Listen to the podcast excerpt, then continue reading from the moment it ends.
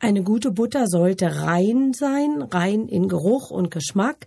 Sie darf mild säuerlich riechen und schmecken. Bei Süßrahmbutter auch sahnig oder rahmig. Eine kräftige Butternote gehört dazu. Die Sauerrahmbutter darf sogar aromatisch säuerlich schmecken und was sie auf keinen Fall haben sollte, sind Fehler, also Fremdgerüche oder ein alter Geschmack oder aber auch ein Ausölen auf der Oberfläche.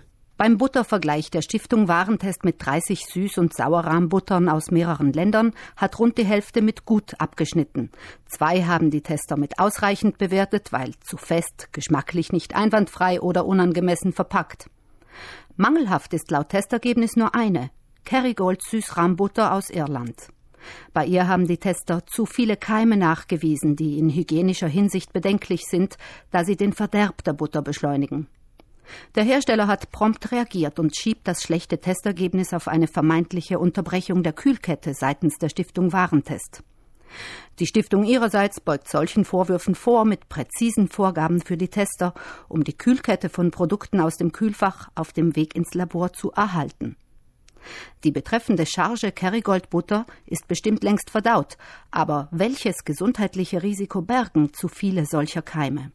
Empfindliche Verbraucher, deren Immunsystem vielleicht geschwächt ist durch eine Erkrankung, aber auch durchs Alter, können solche Butter vielleicht nicht so gut vertragen. Es kann Probleme geben. Und wenn man aber bedenkt, dass die meisten Verbraucher gesund sind, dann können diese Keime den Verbrauchern nichts anhaben. Nichtsdestotrotz tun sie gut daran, die Butter immer nur kurz aus dem Kühlschrank zu nehmen und sie dort schnellstmöglichst wieder zu verstauen, sobald sie nicht mehr gebraucht wird.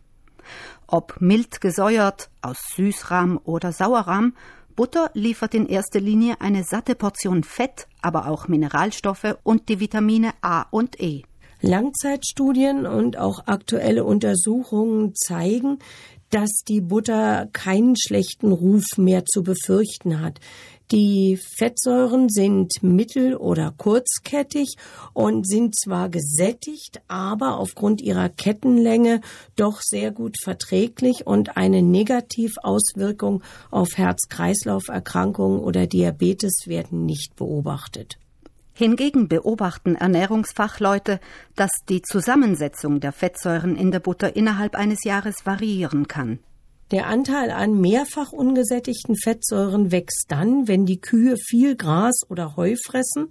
Und das ist in der Regel in den Sommermonaten der Fall, wenn die Kühe Weidegang haben, wenn sie hier ausreichend versorgt werden und Darauf legen auch die Bioanbieter Wert, dass die Kühe im Winter viel Heu zu fressen bekommen.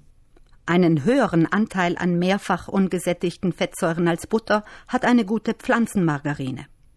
Ob Butter oder Margarine ist Geschmackssache. Ob gesund oder ungesund, kommt in erster Linie auf die Menge an. Entscheidend ist die Gesamtzufuhr an Fett, die man täglich zu sich nimmt.